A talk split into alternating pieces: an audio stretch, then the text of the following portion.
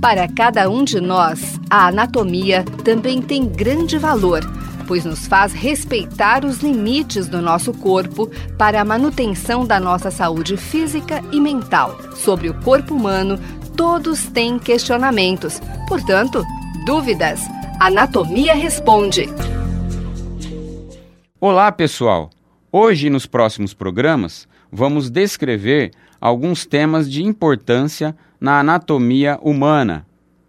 Assim, no programa de hoje, descreveremos como ocorre a irrigação sanguínea dos músculos estriados esqueléticos. Os músculos estriados esqueléticos representam a grande maioria dos músculos do corpo humano, aproximadamente 620 músculos. São músculos que se fixam ao esqueleto e permitem movimentos voluntários, ou seja, que dependem da nossa vontade. Os movimentos ocorrem com muita precisão, como no caso dos músculos do olho, que movimentam o globo ocular em todas as direções. Até movimentos de potência, que permitem gerar muita força, como por exemplo o músculo quadríceps femoral, o músculo anterior da coxa. Para a realização das suas atividades, os músculos estriados esqueléticos precisam de grande volume sanguíneo arterial para sua oxigenação e nutrição.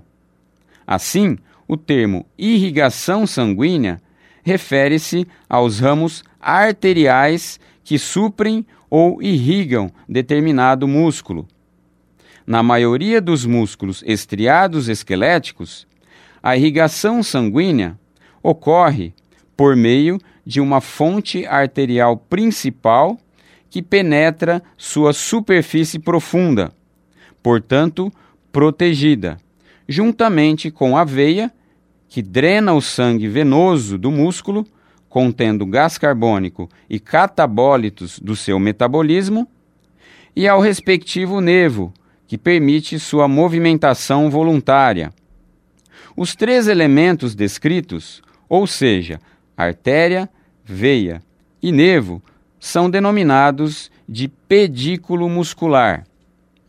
As artérias se ramificam no interior do músculo, atingindo individualmente cada célula ou fibra muscular. Existem diferenças na irrigação dos músculos estriados esqueléticos, de acordo com o número um ou mais, e a dominância de seus pedículos existentes. Importante para as técnicas de cirurgia plástica e reconstrutora. Eu sou o professor Luiz Fernando Tirapelli, docente da disciplina de Anatomia Humana da Faculdade de Medicina de Ribeirão Preto, da Universidade de São Paulo.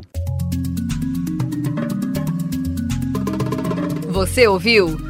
Dúvidas? Anatomia Responde. Programa em parceria com a Faculdade de Medicina de Ribeirão Preto. Mande suas dúvidas para tirapele.fmrp.usp.br.